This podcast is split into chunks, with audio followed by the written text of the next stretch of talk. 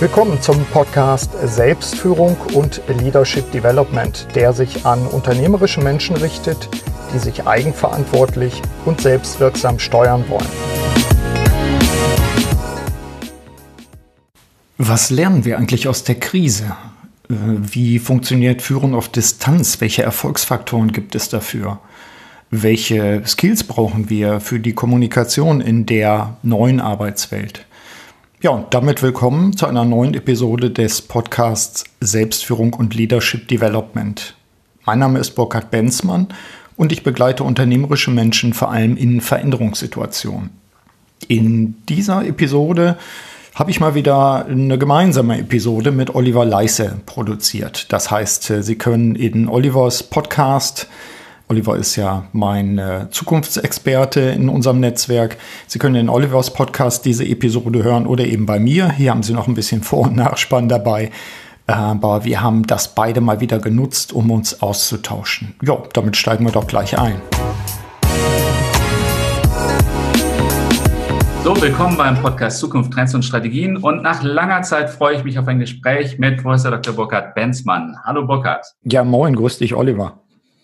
Für die, die lange äh, gewartet haben, dich mal wieder zu hören, bist du bekannt. Die, die ich nicht kenne, da wäre es gut, wenn du noch mal kurz sagst, wer du bist und was du für tolle Sachen machst. Auf jeden Fall. Also ganz kurz gefasst, ich bin Organisationsberater und Executive Coach. Ich begleite unternehmerische Menschen vor allem in Veränderungssituationen, mache das schon sehr lange, schon drei Jahrzehnte, lehre nebenbei. Ich bin halt äh, sogenannter Honorarprof bei uns an der Hochschule und äh, ich sag mal, bin natürlich auch wie du Podcaster und bin immer neugierig, was es so an neuen Dingen gibt. Das ist überhaupt, um da gleich reinzugrätschen, finde ich ein tolles ähm, Erlebnis, was wir gerade äh, alle zusammen kollektiv haben. Ähm, wir verlassen unsere Echoräume und gehen raus und reden mit ganz verschiedenen Menschen mehr, als wir das früher getan haben. Findest du nicht auch? Also ich finde auch, wir, ich glaube, wir reflektieren automatisch viel mehr, auf welchen Kanälen wir sonst kommunizieren. Wir stellen staunend fest, dass es eben digital äh, doch leichter geht, als wir es gedacht haben. Wir merken aber auch, dass wir bestimmte, äh, ich sag mal, Rituale, Formen, Umgangsformen in diesen Kanälen vielleicht auch erstmal neu lernen müssen. Das gibt's natürlich auch. Ja, da bin ich natürlich sehr interessiert daran, dass du uns ein paar Tipps gibst, als ähm, genau jemand, der für diese Selbstoptimierung und, und ähm, auch Organisation ähm, natürlich uns was äh, erzählen kannst, richtig? Gerne. Gerne. Äh, soll ich mal starten, was ich im Moment ja. so wahrnehme? Und da können wir ja einfach mal so und Ping-Pong-mäßig dran, dran ja. arbeiten. Also was ich jetzt feststelle, ist äh, in diesen Zeiten der Herausforderungen, sage ich mal, um das K-Wort gar nicht erst zu, zu benutzen, ähm, dass das Führen auf Distanz natürlich im Moment besonders angesagt ist. Ähm, ganz viele Leute, ich habe einen Kunden in Singapur, für den ist es vollkommen normal, auf Distanz zu führen. Aber ich habe eben auch Mittelständler, die sagen, hey, Jetzt sind auf einmal ganz viele im Homeoffice. Wie, wie führe ich eigentlich die Leute? Und da gibt es ein paar Tipps, die ich habe und die, wie gesagt, Leute, die da schon gewohnt sind, die werden sagen, ja, wieso, das ist doch vollkommen klar. Aber eben für diejenigen, die, die eher neu sind oder zumindest in, dieser, in diesem Umfang äh, auf Distanz führen, gibt es so ein paar Punkte, die ich wichtig finde und unterbrich mich gern, gern jederzeit. Also für mich der wichtige Punkt ist, ähm, verändere nicht deine Rolle. Wenn du jetzt Chefin oder Chef bist und äh, du bist in einer solchen Zeit, wo, wo bestimmte Sachen anders sind, neu sind, herausfordernd sind, ähm, dann, dann bleib konsistent, äh, konsistent in deiner Rolle und in deinen Botschaften. Also wenn du ein, ein Mensch gewesen bist, der zum Beispiel sehr verständnisvoll geführt hat und so weiter, musst du jetzt nicht den Diktator rauskehren oder ähnliche Geschichten. Was die Kommunikation betrifft, hängt das damit zusammen, ich finde, gerade in Krisenzeiten muss man sehr klar kommunizieren. Und das bedeutet auch, nicht zu viel zu kommunizieren. Das ist vielleicht überraschend, aber das habe ich dann auch von Leuten gelernt, mit denen ich mich jetzt gerade unterhalte über Krisenkommunikation. Äh, deine Botschaften sollten knapp und präzise sein, auch wenn du E-Mails schreibst oder ähnliche Dinge. Äh, keine Geschichten erzählen. Im Moment schon gar nicht. Das wäre so der eine Punkt schon mal. Herr Burkhardt, eine, gleich eine Frage, bevor du zum zweiten kommst. Ähm, es gibt natürlich sehr viel Unsicherheit, viele Fragen und auch äh, großen, großer Bedarf ist da, äh, über die Dinge, wie sie sich entwickeln, zu sprechen. Mhm. Du würdest empfehlen, die Kanäle zu trennen, dass du klare, knackige Business-Meetings hast, wo du auch eine saubere Agenda abarbeitest und dann andere äh, Möglichkeiten eröffnest, dass man auch über so die Sorgen und Nöte redet. Ja, also ich hatte gerade, ich glaube bei Simon Sinek war das äh, ein Video gesehen, dass sie eben auch in Meetings oder in getrennten Meetings wirklich äh, Socializing machen. Also sich gegenseitig einfach auch fragen, wo, wo ist jeder gerade, welche Themen äh, sind bei dir gerade up to date, wie gehst du Was mit den Herausforderungen? Ja. ja. genau. Mhm. Also das wäre die eine Geschichte, ob man das trennen muss. Ähm, wahrscheinlich muss man es trennen, weil die wenigsten Unternehmen so eine Kultur haben, dass man das in ein und demselben Meeting zum Beispiel bearbeiten kann als äh, Führungskraft, Chefin oder Chef ist das für mich so, dass du, glaube ich, in diesen Zeiten, wenn du auf Distanz führst, ähm, dann eher Zweiergespräche führst mit deinen Leuten, mit denen du zu tun hast, dein engster Führungskreis oder besondere Mitarbeiter, die jetzt eine Rolle spielen, Multiplikatoren und so weiter. Da ist es dann eher eine Face-to-Face per, per Zoom oder mhm. Microsoft Team oder was auch immer Kommunikation und nicht in der Gruppe. Wenn die, ja. Aber wenn die Organisation weit genug ist, dann kannst du natürlich auch sagen, bevor wir jetzt einsteigen in unser Meeting, machen wir tatsächlich jetzt erstmal so eine kurze Runde und checken, wo jeder von uns steht und ob, ob jemand heute zum Beispiel ein besonderes Bedürfnis hat, mehr Raum zu haben oder was auch immer. Ja, oder man platziert das an das Ende des Meetings, wenn man die äh, wichtigen Punkte abgearbeitet hat, sich sauber an die Agenda gehalten hat, dass man dann nochmal einen Raum öffnet. Ja, wobei ich, ja? ich würde es ich würd's fast vorher machen, aber trotzdem Disziplin haben und sagen, wir geben ja. uns dafür aber nur einen bestimmten Zeitrahmen. Äh, Denn äh, wenn du Störungen hast, äh, dann durchdringen die Störungen jede Agenda.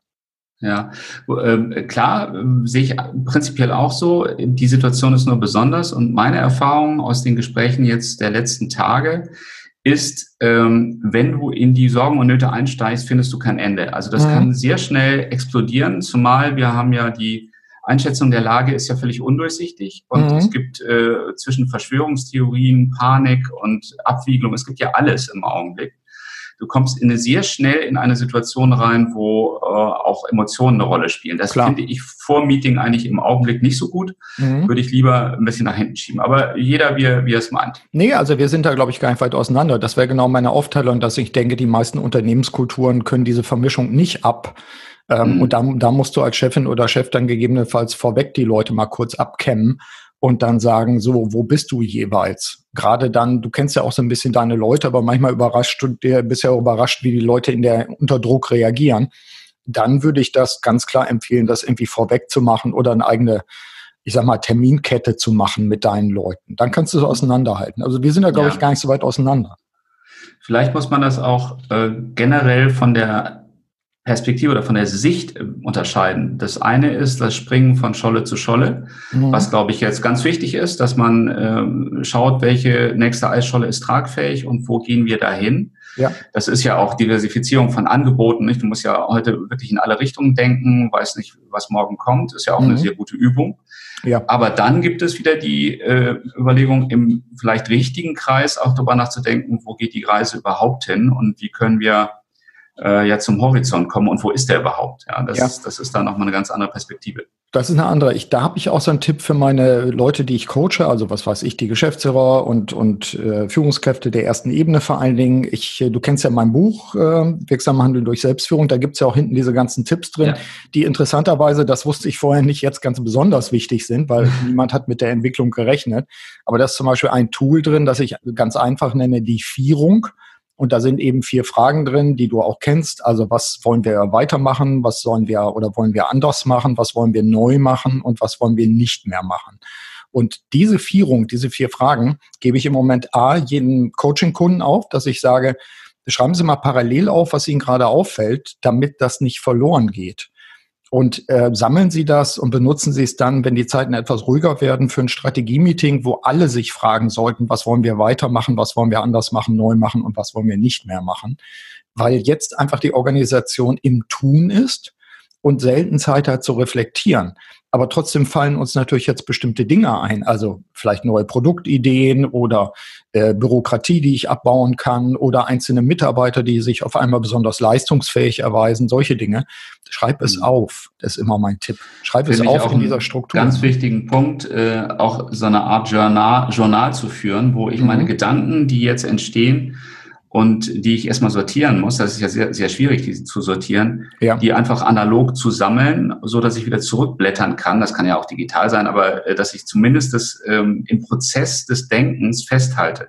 Genau. Aber ich glaube, es ist ein ganz spannender Prozess gerade. Ich sehe das genauso und äh, ich habe natürlich dann auch eine Funktion als, als Begleiter der, dieser Menschen, dieser Führungskräfte, ähm, dem ich sage, wir gönnen uns jetzt einmal die Woche einen Sprint wo die Leute auch tatsächlich kurz über ihre Befindlichkeit reflektieren. Also das müssen sie ja nicht tun, während sie jetzt gerade mit den anderen Leuten arbeiten, aber dass sie schon auch einem Dritten gegenüber gegebenenfalls sagen können, äh, ich stelle gerade fest, dass mir das zu viel wird und man dann überlegt, welche Anker haben die, welche Ressourcen können sie noch anzapfen, welche Rituale brauchen sie oder welche Spielregeln müssen sie vielleicht auch für sich selber geben. Ich glaube, das ist auch nochmal ein wichtiger Punkt. Reflektiere mhm. über dich selbst mit so einem Tagebuch oder einem Journal aber an manchen Stellen ist es einfach auch hilfreich zu sagen, ähm, ich hole mir jemand außerhalb und ich, da kann ich auch mal die Hosen runterziehen. Ne? Ja, und auch intern natürlich so einen Boxencheck zu machen, dass genau. man, äh, nachdem man wieder vier Runden gerast ist, wie verrückt, dann genau. wieder in die Box kommt und mal äh, die, die Windschutzscheibe poliert wird und genau. geguckt wird, äh, sitzen die Mutter noch richtig. Ne? Das genau. ist ja gerade gerade wichtig gerade. Du, es ist ganz extrem, weil ich feststelle, jetzt lässt es etwas nach, aber bis, bis vor, ich sag mal, zwei, drei Tagen hatte ich den Eindruck, dass alle wirklich am Rad drehen. Und äh, jetzt merke ich, dass sie dann auch wieder zugänglich werden und auch mal anrufen und sagen, oh, ich muss jetzt mal eben kurz mich mit ihnen, äh, sag mal, grounden sozusagen. Ähm, und dann eben Fenster putzen und klare Sicht und so weiter und äh, vielleicht mhm. auch mal nachtanken und die Batterie auftanken. Das nimmt jetzt endlich wieder zu, Gott sei Dank.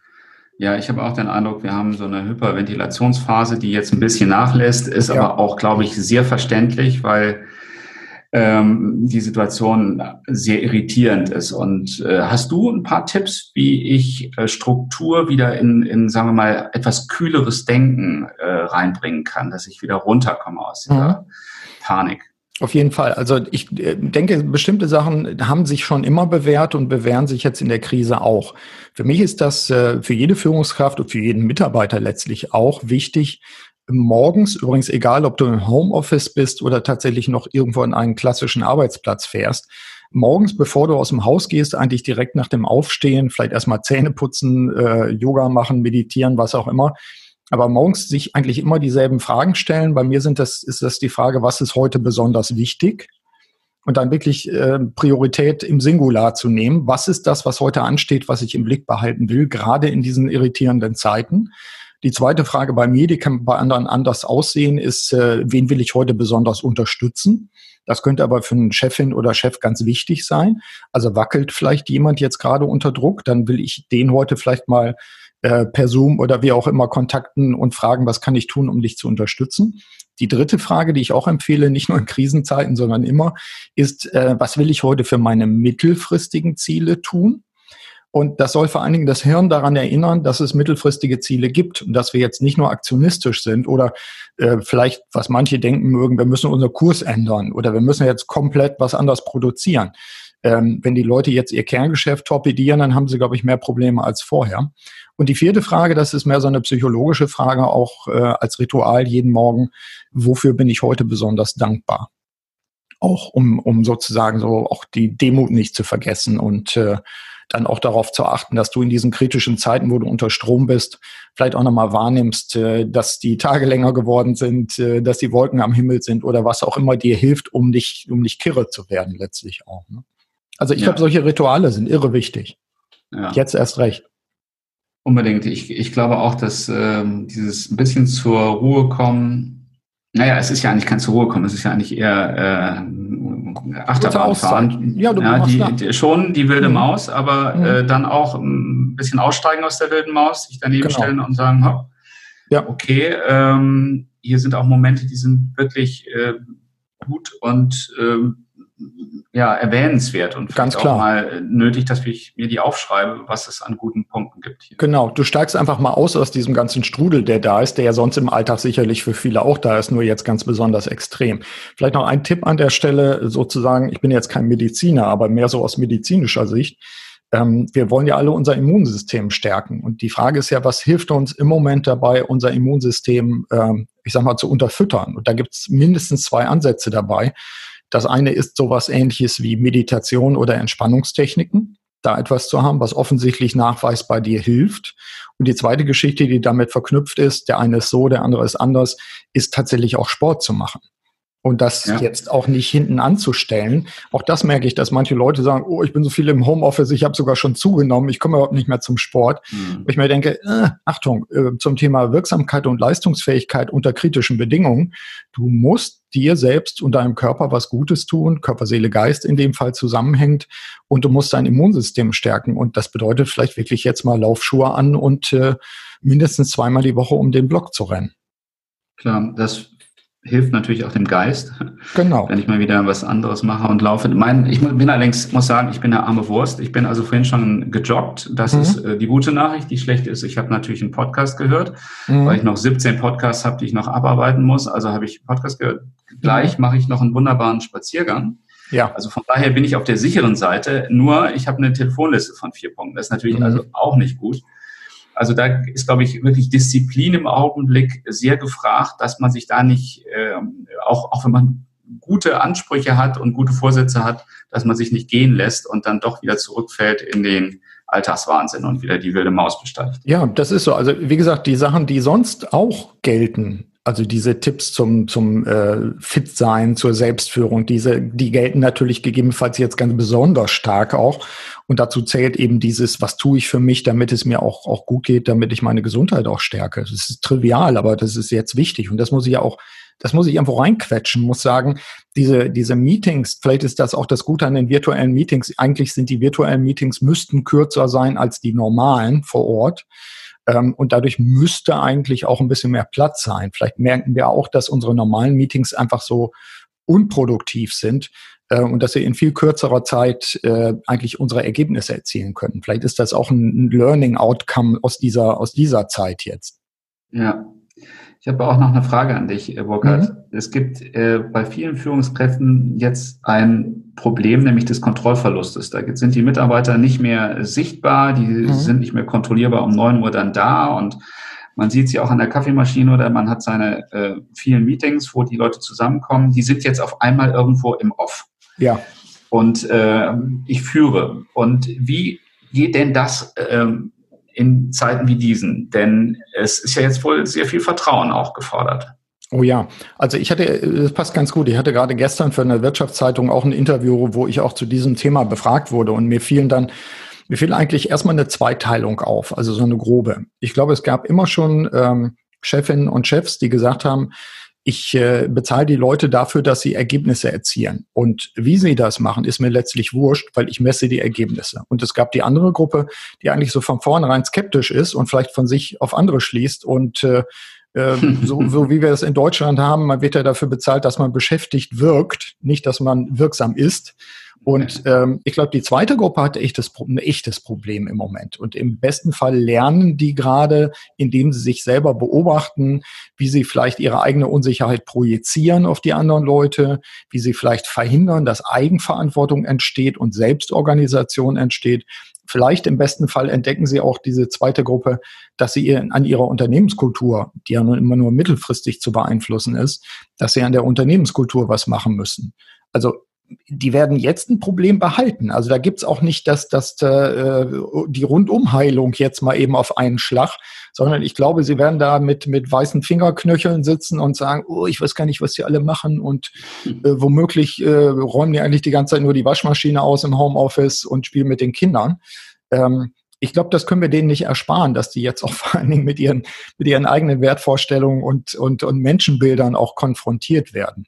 Vielleicht, ähm, vielleicht eine kleine Handreichung zumindest dazu, ähm, ansatzweise zumindest zu versuchen, über Ergebnisse zu kommunizieren und, äh, und auszuhalten, dass die Leute an der langen Leine äh, laufen. Aber nochmal, äh, ich glaube, diese zwei Gruppen im Wesentlichen gab es immer. Und die, die eine ist es gewohnt, dass man den, den Menschen vertraut und die Bedingungen für Selbstorganisation schafft. Und die andere ist sowieso skeptisch, weil sie sagt, Menschen sind faul von Natur aus und die wollen gar nicht arbeiten, wenn ich sie nicht kontrolliere. Mhm. Ist eine uralte, uralte Zweiteilung. Ich glaube, die Krise wird eben auch nochmal zeigen, wenn ich jetzt ein Mitarbeiter, Mitarbeiterin bin, die, die auch einfach äh, gut und gefragt ist, ähm, wenn ich dann feststelle, dass ich einen Chefin oder Chef habe oder Vorgesetzten, die so ist, die so einen Kontrollzwang hat oder ähnliches, ja, ich, da würde ich dann wieder sagen, take it, change it or leave it. Also vielleicht, ne, manchmal muss mhm. etwas auch zugrunde gehen, damit etwas Neues entstehen kann. Genau, Bin ein bisschen drastisch, aber ich habe keinen Bock, mit den Leuten zu arbeiten, die so ein Menschenbild haben, zum, so, ja. sondern ich glaube, das will ich gar nicht fördern. Also, also insofern die, der, ne, der Rat die, äh, ja, ja. Die, an, an, diese, an diese Gruppe, die ich jetzt sehr grob natürlich geschnitzt mhm. habe, äh, beobachtet eigentlich euch selbst mal jetzt und äh, schaut mal, was zutage kommt und was für ein Menschenbild da ist und welche Unternehmenskultur ihr bei euch im Unternehmen in Zukunft haben wollt. Ja, dieser Führungsstil fällt jetzt dramatisch auf. Also ich habe auch Absolut. von Beispielen gehört, wo ähm, die Führungsebene versucht, äh, tatsächlich minütlich Protokolle zu, äh, abzufordern, also Minutenprotokolle, mhm. was die Mitarbeiter machen, welche E-Mails sie in welcher Zeit, wie lange sie telefonieren, was natürlich katastrophal ist ähm, im, im Verhältnis, im Vertrauensverhältnis zu Mitarbeitern. Du bist hinter da, irgendwie sich von der IT-Abteilung Login-Zeiten geben zu lassen oder ähnliche ja. Geschichten. Äh, ja, krass, also krass. kuriose Dinge, aber äh, gut, das wird auch Selbstbereinigungsprozesse bedingen. Ich sehe noch einen anderen Punkt, ja, mhm, wollte ich dich auch nochmal zu fragen.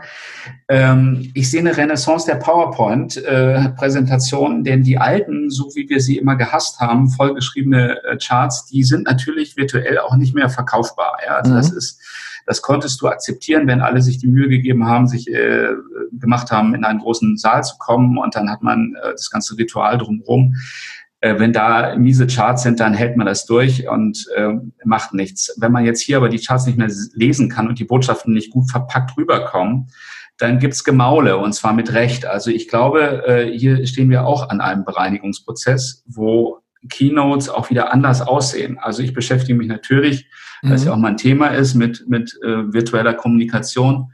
Und ich glaube, das ist die Stunde, dadurch, dass wir die persönliche, äh, die Gestik und die Persönlichkeit nicht mehr so stark rüberbringen können auf den kleinen Bildschirm, ja. müssen die Charts eine ganz andere Qualität und Dimension haben. Und die müssten sauberer vorbereitet sein, als ich schreibe jetzt mal 15 Punkte untereinander mit einem Bullet Pointer rein und das, das biete ich dann an.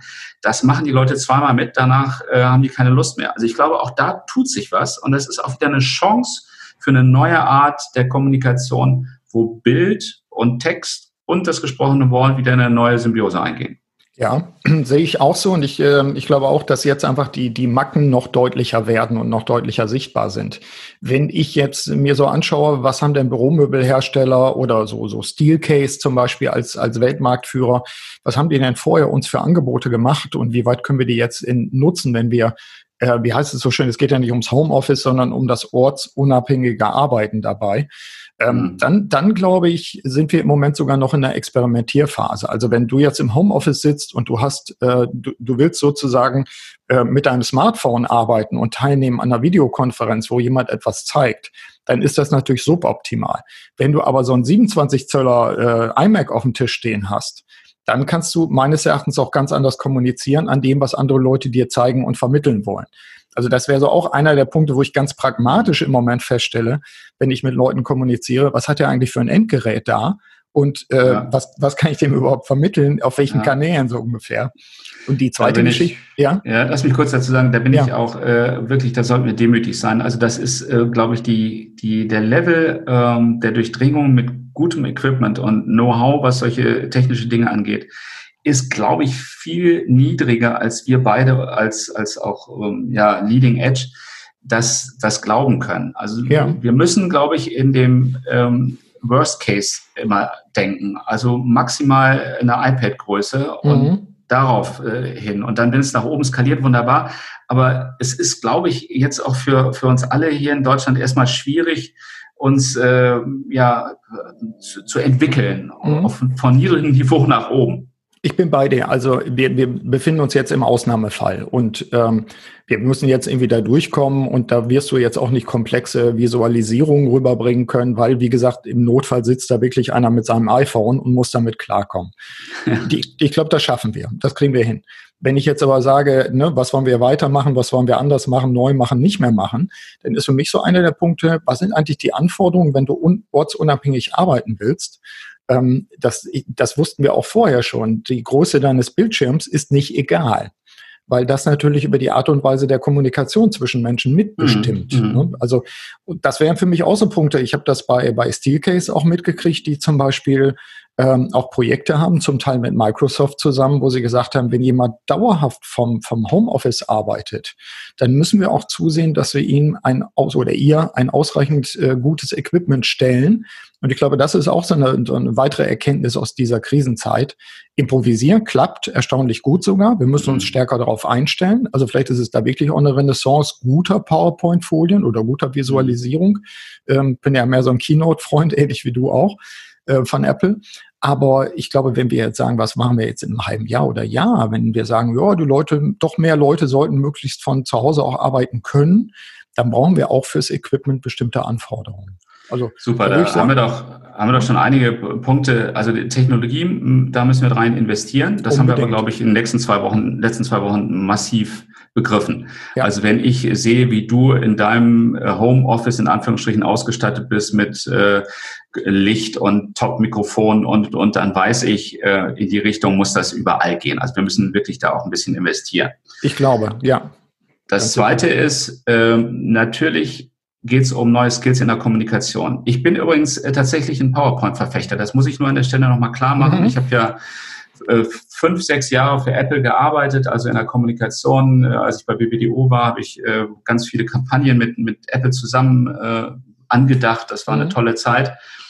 Ähm, ich bin von Kino tatsächlich auf PowerPoint gegangen, weil da viel mehr drin ist. Du kannst mhm. zum Beispiel in PowerPoint könntest du deine Charts mit einem kleinen Video bestücken, wo du selber die Charts, die du dann zeigst, äh, kommentierst, ja. so dass das wirklich lebendig ist. Das kennst du, das, dieses Feature, mhm. aber solche Sachen, äh, ich, ich will nur klarstellen, hier ist eine Menge drin und man sollte PowerPoint nicht äh, per se verdammen. Nee, im Gegenteil. Also ähm, also ich, das ist für mich, finde ich, auch sehr, sehr wichtig dabei, wenn wir jetzt wieder bei dem sind, was, was merken wir, was lernen wir im Moment, genau solche Sachen dann eventuell auch zu notieren und zu sagen, wenn wir etwas mehr Muße wieder haben, wenn wir das nächste Strategie-Meeting machen, wenn wir sagen, was lernen wir aus dieser Krise, unsere einzelnen Tools auch nochmal anzugucken und zu sagen, ja an welcher Stelle müssen wir vielleicht sogar was anderes lernen, ja. äh, weil, weil wir zumindest experimentell festgestellt haben, hey, der Kanal ist viel besser oder das Medium Absolut. ist viel besser. Ja. ja. Also bei PowerPoint glaube ich, äh, dass die, dass die, der normale Nutzer vielleicht drei bis fünf Prozent der Optionen, die das mhm. Programm hat, nutzt. Vielleicht muss man da auch äh, als, als Company Leader auch in Schulungen investieren, damit da der, das Niveau ein bisschen höher ist. Aber der Interesse, also wir haben Technik, mhm. wir haben Kommunikationsskills, wie nutze ich auch ähm, visuelle Medien dann in der virtuellen Kommunikation. Der dritte für mich wichtige Punkt, den ich nochmal zum Schluss mit dir gerne besprechen möchte, ist, mhm was brauchen wir auf der menschlichen Seite? Geht es da um Dinge wie Empathie? Wie, wie gehe ich mit, mit diesem Medium um, was ja eigentlich erstmal ähm, technisch geprägt ist? Ja, also ich würde es auch jetzt nicht nur reduzieren auf die, auf die Frage, ähm, wie macht man jetzt eine Videokonferenz oder ähnliche Dinge. Also ja. ich, ich sag mal, so ein bisschen mehr auf der menschlichen Seite, ein bisschen mehr, was brauchen wir eigentlich, damit wir äh, unter, unter schwierigen Bedingungen äh, Wellbeing haben und produktiv sind? Ich, ja. äh, ich habe mal von den drei R gesprochen. Also ich glaube Regeln, Rhythmen und Rituale. Ich halte Regeln für ganz wichtig, wenn du zum Beispiel dir vorstellst, dass wir jetzt alle sehr verteilt arbeiten und viele im Homeoffice sind. Da brauche ich eine Regel, dass ich nicht äh, zum, von, von diesem zweiten Cheftyp ständig angepinkt werde und genervt werde, wo ich jetzt vielleicht gerade in Deep Work bin und mich fokussiere und gerade was, was Wichtiges abarbeite. Also da brauchen wir zum Beispiel die Regel, dass wir sagen, ich bin dann und dann erreichbar und bin für dich da. Du kannst mich fragen als meine Mitarbeiterin oder meinen Mitarbeiter und dann und dann und dann lasse ich dich auch in Ruhe, haben wir alle Deep Work Time. Also das halte ich im Moment für ganz wichtig. Sehr und das finde ich, ja. finde ich auch im Alltag natürlich extrem wichtig, weil wir haben Maker Time und wir haben Manager Time und in der Maker Time äh, kommen wir in den Flow, haben etwas, etwas Komplexes, was wir bearbeiten. Das wäre die eine Geschichte, Regeln. Rhythmen denke ich auch, dass wir als, als äh, Menschen, die miteinander arbeiten, rausfinden müssen, wer hat eigentlich welche Rhythmen und uns da auch durchaus das erzählen und uns aufeinander einstellen. Und Rituale heißt jetzt in den Zeiten, wo wir uns nicht mit allen Sinnen begegnen, auch eben das zu sagen, äh, auszutauschen, was wir vorhin sagten, wo kommt das Zwischenmenschliche? Wo kriege ich auch mal mit, dass es einem Mitarbeiter, Mitarbeiterin nicht gut geht? Ähm, an welchen Stellen bin ich in der Führungsmannschaft vielleicht gerade sehr belastbar, weil meine Angehörigen krank sind? Da muss ich das kommunizieren und muss den anderen die Gelegenheit geben, in, in meine Schuhe zu steigen und zu sagen, lass mal, wir machen das jetzt. Wir übernehmen jetzt mal die Moderation oder was auch immer. Und das können so Rituale sein, dass man sich gegenseitig austauscht und fragt, wo bist du gerade? Äh, wie gehen wir klug rein in eine Konferenz? Äh, wie sorgen wir dafür, dass wir auch mal äh, ausreichende Pausen machen? Das hängt für mich auch mit Ritualen zusammen. Und nicht einfach sagen, wir hauen jetzt drei Stunden virtuelle Konferenz durch wieso denn nicht nach anderthalb Stunden Pause machen und wieder einwählen und alle haben zumindest mal einen kurzen Break auch. Also von daher 3R finde ich wichtig, auch auf der zwischenmenschlichen Ebene Regeln zu haben, Rhythmen zu kennen und zu berücksichtigen und natürlich Rituale, auch zwischenmenschliche Rituale zu pflegen, ähm, damit das nicht zu kurz kommt. Burkhard, wie immer eine große Freude mit dir zu reden. Und wir haben einen großen Bogen wieder gespannt, oder? Das kann man sagen, ja. von technischen Fragen bis hin zu, wie gehen wir miteinander um in Zukunft und wie springen wir von Eisscholle zu Eisscholle. Ich würde mich freuen, wenn wir uns öfter mal wieder sprechen würden. Sehr Aber gerne. für jetzt, glaube ich, sollten wir äh, beherzigen, dass äh, von Zeit zu Zeit wir eine Pause brauchen. Genau. Und äh, ja, ich, ich muss mal einen Spaziergang machen und ich glaube, ich werde die Telefonliste einfach mal streichen. Und ich mache das jetzt einfach nur für mich und einfach nur, um zur Ruhe zu kommen. Finde ich Kleinen gut. Spaziergang. Finde ich sehr gut. Und äh, ich, ich heb schon mal den, den virtuellen Finger an dieser Stelle. Ich habe noch einige Fragen an dich in Bezug auf äh, Zukunftstrends und so weiter, aber die hebe ich mir auf für unser nächstes Podcast-Interview. Ich würde mich freuen, Burkhard. Dankeschön. Alles Gute. Tschüss. Bis dann. Ciao. Soweit mein äh, Gespräch mit Oliver Leisse im Podcast, den wir in unseren beiden Podcast-Kanälen verwendet haben. Ja, wie immer wünsche ich Ihnen, dass Sie Anregungen aus dieser Episode für sich nutzen können, um Ihre Wirksamkeit zu steigern und wünsche Ihnen alles Gute, Ihr Burkhard Benzmann. Vielen Dank, dass Sie auch bei dieser Episode des Podcasts Selbstführung und Leadership Development dabei waren. Auf bald!